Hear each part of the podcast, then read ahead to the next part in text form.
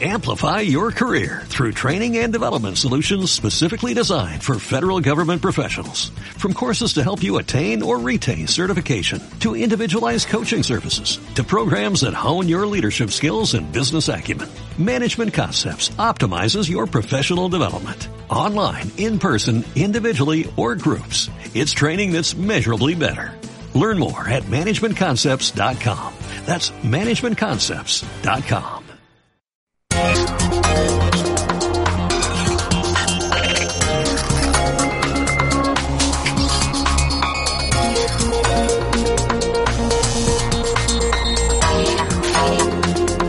Bienvenidos a Alta, el programa con que manteneros seguros en el mundo de la informática. Actualidad, consejos para tu negocio y tu hogar y todo lo que necesitas saber a la hora de ponerte delante de una pantalla. Conectad con nosotros cada semana de lunes a jueves desde las 10 hasta las 10 y media de la mañana o, remitido en los mismos días, de 3 y media a 4 de la tarde.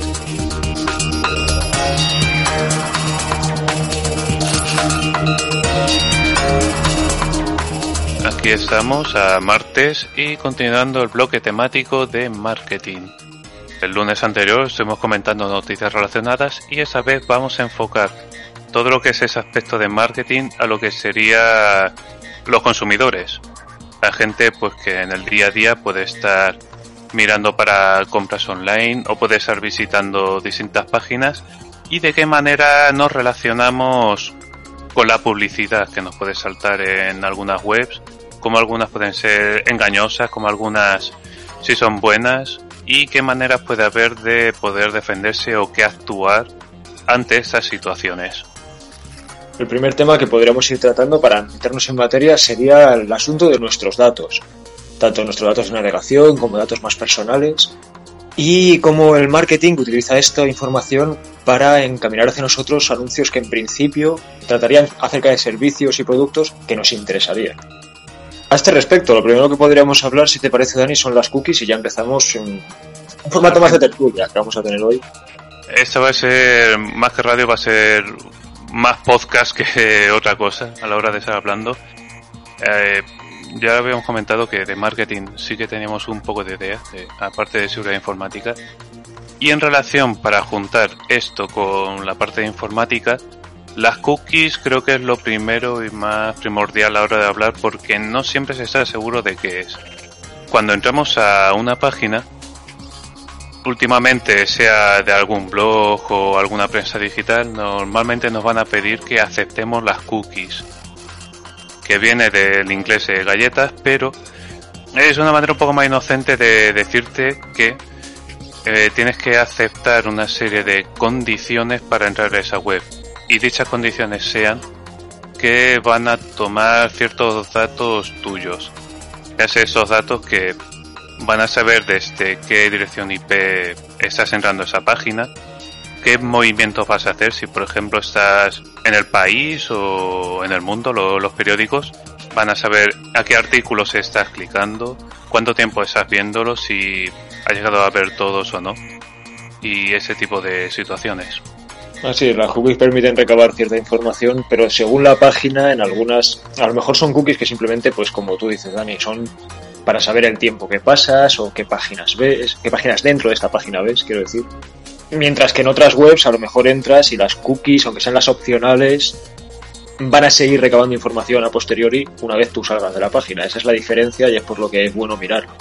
En principio las cookies que simplemente están para saber qué movimiento tienes tú dentro de la página, no es algo muy invasivo, preocupante, muy molesto, porque sencillamente es algo estadístico para mejorar el servicio dentro de la propia página. Bueno, así es bueno que reviséis y sepáis exactamente qué estáis permitiendo que esa web sepa del funcionamiento que vosotros tenéis con el navegador. Y también como otro buen consejo, una vez que hayáis aceptado durante un tiempo cookies de distintas páginas, iros siempre a la parte de opciones del navegador que estéis utilizando para entrar a la memoria caché eso lo podéis hacer básicamente desde la parte de los tres puntitos de opciones, ajustes, eh, de la parte personal del navegador. E intentéis ir para borrar las cookies que estén ahí todavía permanentes. Porque está comentando Nico que incluso una vez que hayamos salido de la página pueden seguir recabando información Y eso es por lo que normalmente que a lo mejor estamos buscando, por ejemplo, chanclas, chanclas en Google y en Amazon, que en principio no tendría conexión, pues raramente nos puede saltar más publicidad sobre, eh, mira, esas chanclas nuevas que han sacado suele venir de ahí. De esa manera recabar información. Además, pues es simplemente que nos ralentiza la navegación si tenemos muchas. Entonces, todos los archivos de este tipo que se guardan en el navegador es bueno depurarlos de vez en cuando para que no perjudique el rendimiento también. En ambos, en ambos sentidos, Sí, tanto por la parte de rendimiento como, como también tener un control de la información. Y también por norma general, aparte de estar navegando en una web, es posible también que haya otros en los que nos pida crear una cuenta, ya sea una cuenta en Spotify, por ejemplo, o en YouTube, o en Amazon, que también lo había mencionado. Cuando nos estamos registrando, eh, no solamente vamos a dar nuestro nombre o nuestro correo, o nuestro número de teléfono incluso, son datos que sí vemos que vamos a dar, y lo que a veces solemos ignorar, que damos muy por alto, es que para seguir avanzando, para poder aceptar la cuenta, aceptamos los términos y condiciones de usuario. Lo que vendría a ser básicamente un acuerdo entre la entidad, esa página, y nosotros, la, la persona interesada. Sí, lo cual en principio sería en cierto modo vinculante. Estás aceptando tú a priori de manera informada y responsable. Lo suyo es que normalmente estemos mirando qué es lo que estamos aceptando exactamente, qué tipo de información podemos estar concediendo porque básicamente eso nos dice que, como estaba diciendo antes de con Cookie, que puede registrar las horas de actividad que estamos en su página, cómo nos movemos, sino también tener en cuenta que esos datos sí pueden saber ese tipo, ese registro de actividad que tengamos, sí se puede acceder a otras terceras personas, terceras entidades que puedan venirle bien, pero no dirán que somos nosotros precisamente, de manera anónima. Eso es también de las cosas que se suele aceptar hoy en día en esos términos. Y es algo también inevitable a la hora de hacernos esas cuentas. Si no aceptamos esas condiciones, no podemos avanzar. Aunque sí que podemos eh, mirar y ser muy atentos de quitar las que son opcionales, porque hay algunas que son opcionales y normalmente son las que tienen que ver con el spam y a la hora de darle de aceptar para que nos lleguen ofertas diferentes a nuestro correo electrónico eso lo suyo es lo mejor. Ir viendo paso por paso cuando veáis alguna casilla que viene preseleccionada, porque sí, porque normalmente ya viene por defecto. Siempre hacer la instalación, las descargas o el registro de cuentas de manera manual y poco a poco, y por aunque sea por la vía larga, ir comprobando siempre que qué casilla está seleccionada y qué tipo de información o requisitos se está dando. Sí, ahí te tomas un ratito más para hacerlo bien y tienes razón, porque al final eso luego va a ahorrarte bastantes molestias futuras, entre otras cosas, en tu misma bandeja de correo. Compensa. Hablando de cosas que para mucha gente son una molestia, ahora vamos a pasar a lo que es un hablar de anuncios en general, los anuncios que saltan en vídeos, por ejemplo en YouTube, los banners que hay en las páginas, los add-ons, las ventanas emergentes que te saltan según la según en qué web entres. Y sobre esto varias cosas que comentar. Lo primero es decir, que evidentemente, aunque lo vemos como una molestia, no todos los anuncios son algo de lo que no puedes confiar. Si el marketing está bien hecho, la publicidad en sí no es algo malo. La publicidad simplemente intenta hacerte llegar ese producto o servicio que se espera que te pueda interesar. El problema está cuando es durosa o cuando es tan invasiva que te impide disfrutar de esa web. Estamos hablando más bien de este tipo de páginas web que o bien están llenas de ese tipo de ads y banners, porque es una idea, son esas ventanas de publicidad, normalmente con muchas lucecitas o que se pueden mover como si fueran un GIF. Cuando vais a reproducir un vídeo que la primera vez no cargue, o también algo muy raro, una manera curiosa de cómo ver si estamos pasando por un reproductor o no. Cuando se pasa el ratón por encima, eh, por el play, en vez de cambiar de lo que es la flecha de ratón a la mano, que eso significa que hay un vínculo, una manera de interactuar, se mantiene como la flecha. Eso, un truco pequeño que quería meter por aquí, a la hora de identificar ese tipo de ads en vídeos. Yo me he encontrado con que también depende mucho de la plataforma y el reproductor de vídeo que se utilice, que algunas son una tortura y llega un punto en el que es casi mejor buscar otra, porque nunca te va a dejar acceder al vídeo, va a ser un ad tras otro, tras otro de estos invisibles sobre el botón. Y aparte de eso, que ese tipo de aplicaciones, pues a lo mejor te salen justo en el centro o te salen abarcando casi toda la pantalla, son muy molestos. Y a la hora de cerrar, el bueno simplemente eso, verás la esquina arriba a la derecha o donde toque de cerrar, la X. Y los malos vienen cuando precisamente la pestaña de cerrar es muy pequeño, tienes que calcular muy bien dónde le vas a dar, a lo mejor pasas el ratón y lo que hace es cambiarte de sitio. En esos casos, las dos recomendaciones principales son, uno, en esos sitios desconfiar y abandonar la página, como decía Nico, mirar por otro lado. Si queréis ver un vídeo de esa página, pues si habéis visto el título, buscarlo en alguna otra plataforma de más confianza como YouTube o Dailymotion o Vimeo. Y la otra es tener instalado AdBlock. Es una extensión para los navegadores que lo que permite es precisamente bloquear este tipo de publicidad invasiva. Hay navegadores que de por sí bloquean la publicidad, como, de nuevo, Brave, descargaos Brave, no sé por qué no estáis usando Brave, pero mm, eso viene bien para evitar esas molestias, para evitar la publicidad que puede ser peligrosa y para evitar la publicidad que no es que sea peligrosa, pero es molesta porque hay páginas en las que ni siquiera puedes prácticamente navegar. Luego además, estas extensiones o estos navegadores que tienen esa opción de fábrica te van a dar la opción de poder desactivarlo para según qué webs. Hay páginas que a lo mejor sí son fiables y sí procuran no ser invasivas para el usuario, pero que es cierto que ganan un poco de dinero a través de eso y a lo mejor te lo solicitan. Si la página es de fiar y te solicitan que permitas esos ads que no son invasivos, ya depende de ti.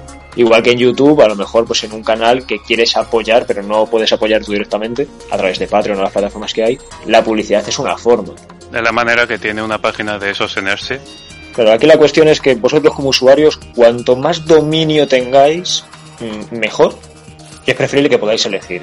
Así que es eso, mirad las opciones y mirad cómo protegeros de la publicidad molesta o invasiva y en qué casos queréis aceptarla y en qué casos no, igual que pasa con las cookies.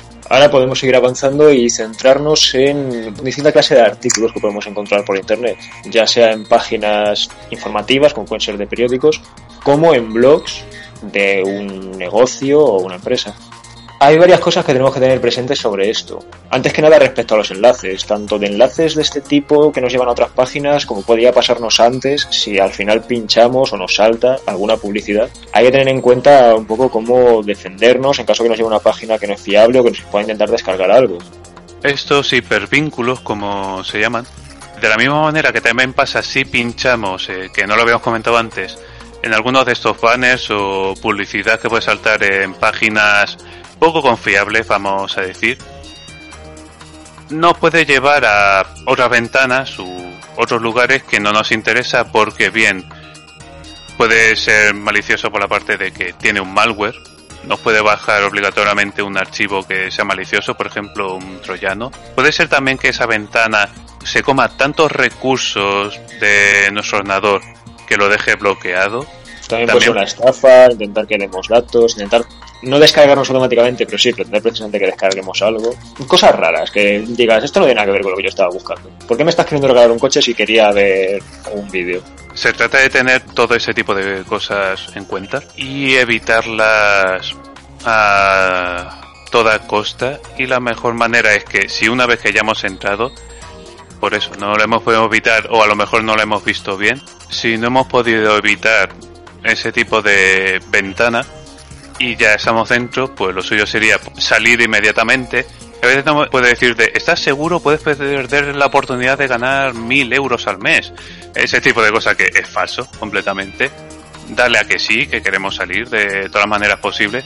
Y si aún así no paran de salir la ventana o sale otras distintas, lo mejor es en el teclado la combinación de teclas control, alt, suprimir para llegar al administrador de tareas. También puede escribir abajo, lo que sería en el buscador de Windows, administrador de tareas, y desde ahí cerrar el navegador.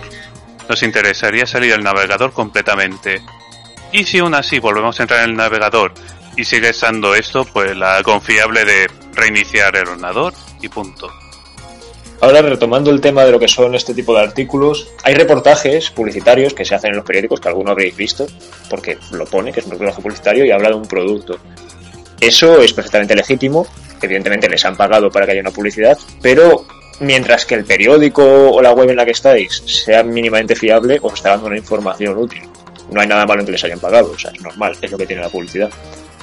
Ahora bien, sí que hay que tener en cuenta, por ejemplo, que muchas veces como hay gente que tiene ese prejuicio equivocado de ver con malos ojos, ah, es que han hecho un reportaje publicitario de esto. A veces que se hacen este tipo de artículos sin decir lo que son. Entonces se hace como que trata del tema en general, pero luego lo que pretende es meterte en el enlace. O hace como que te va a recomendar cosas, pero te recomienda específicamente esa cosa por la que les han pagado, pero no lo dicen.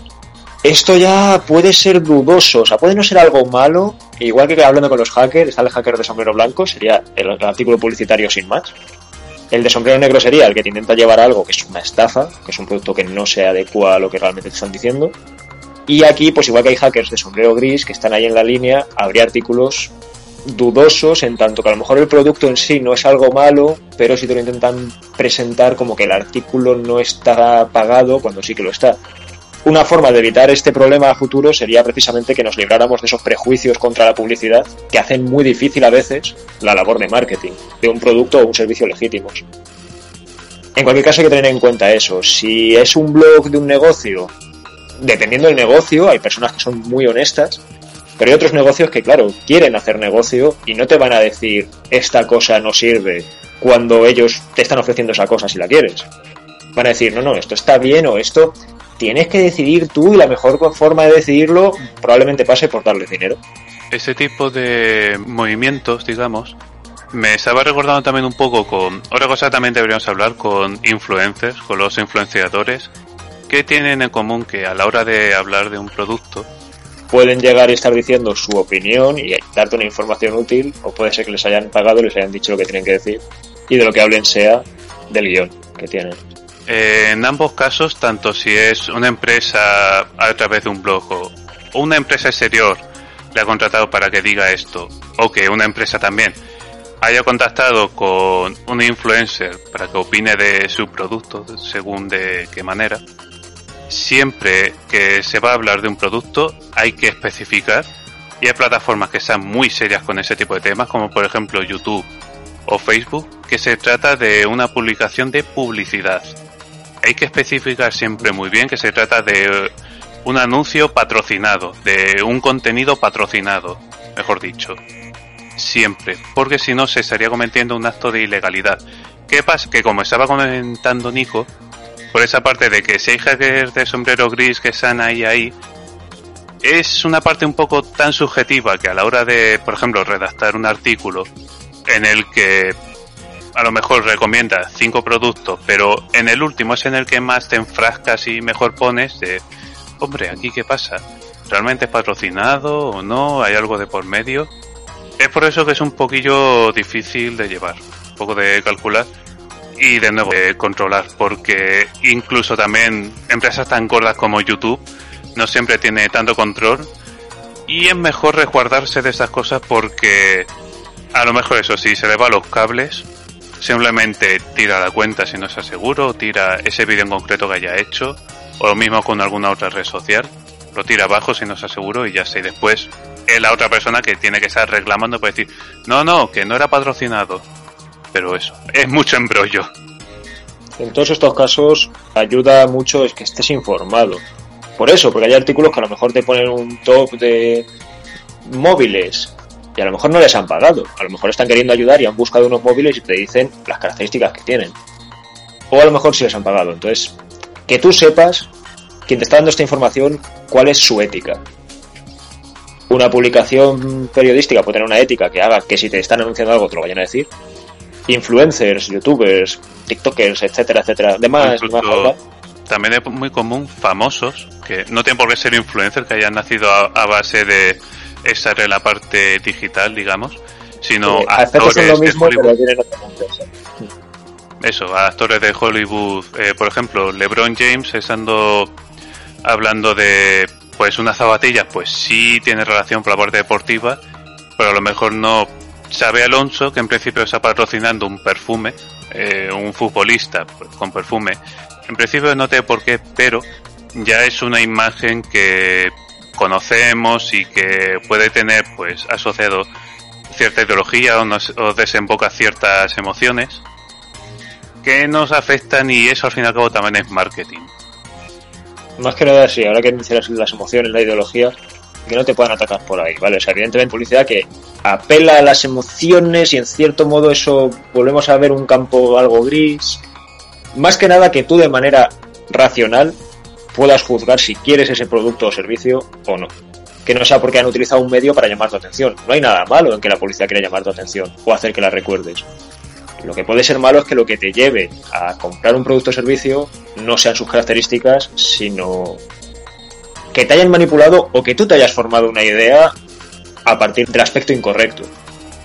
Sobre los influencers es eso, influencers y demás figuras, saber cuando están recomendando algo de qué forma lo hacen. Hay personas que realmente están ahí y son gente honesta que, que lo admite, de voy a anunciar esto porque sí, me han pagado para que opine de esta cosa. Y os voy a decir, desde mi punto de vista, lo bueno y lo malo. Ya está. Mirar mucho quién os está haciendo llegar esta información. No quedaros simplemente con que la cara os parece simpática o que coincidís eso, conectáis emocionalmente o sentís que conectáis emocionalmente o de forma ideológica. Muchas veces eso se manipula muchísimo en cosas en las que la mayoría de personas no esperaríamos que nos quisieran vender algo. En temas, pues eso, temas ya que entran con tu, con tu moral. De que te ponen un perrito, que te ponen las ONGs, que hay ONGs muy legítimas y ONGs que pueden ser incluso estafas. No te esperas que te estafen con algo con lo que tú no frivolizarías. Pero hay quien sí frivoliza. Entonces tienes que saber muy bien de dónde te está viniendo el mensaje y qué te está queriendo decir realmente. En lugar de eso, si os vais a fijar en algún tipo de creador de contenido influencer en concreto, vigilas que ese anuncio que estés realizando realmente sea competente con lo que está haciendo. Antes que esté diciendo, ¿sabe Alonso sabe de perfumes? Pues en principio no tiene por qué, pero ahí está. Y lo mismo con un influencer. Si estamos hablando de alguien que está subiendo, por ejemplo, en Facebook posts que son de moda, de vestido, de zapato, de todo lo que es, es estar a la última de la moda, pues si después llega una, un espacio patrocinado hablando de esa nueva gama de vestidos de esta marca, la que sea. Ahí sí puedes confiar más porque sabes que tiene mucho recorrido, es decir, que es una figura que es conocedora de lo que está hablando. Y sabes que la crítica que va a hacer, pues sí que va a ser al menos legítima. Ahora, condensando todo lo que hemos hablado, en este programa hemos tratado el tema de las cookies, el tema de los anuncios de todo tipo, los artículos que tienen enlaces, los influencers y la manera de hacernos llegar a través de caras conocidas o de emociones un producto o un servicio. Las cosas con las que os tenéis que quedar es principalmente que os informéis, que estéis atentos y que no deis por sentadas cosas, ni para bien ni para mal. La mayoría de negocios, la mayoría de personas quieren hacer las cosas bien, con decencia, y el marketing en sí mismo no es malo. Ya cada cual puede tener su punto de vista en la parte gris de cómo se intenta llegar hasta ti, mientras que no te esté intentando estafar, no es algo malo per se. Y muchas veces precisamente hay marcas, hay publicaciones, hay figuras públicas que tienen miedo de cómo hacer marketing por esos prejuicios que tiene la gente. Que te anuncien algo no es malo. Que te intenten engañar, sí. Y por eso es bueno saber diferenciar una cosa de la otra. Eso es lo más importante. Y mañana, los que solo seáis consumidores, también pasaos y escuchadnos, ya que así os vais a poder familiarizar con precisamente las buenas prácticas que se pueden emplear en el marketing para llegar hasta el público de una forma ética y correcta. Así que ya con esa distinción que iremos recalcando también en lo que queda de semana, os recordamos que podéis seguir escuchando nuestro programa Alta de lunes a jueves de 10 a 10 y media de la mañana y que también está nuestro consultorio abierto para cualquier duda que tengáis de seguridad informática o informática en general en el correo alttab.clmactiva.gmail.com Nos vemos mañana. Hasta luego. Hasta mañana.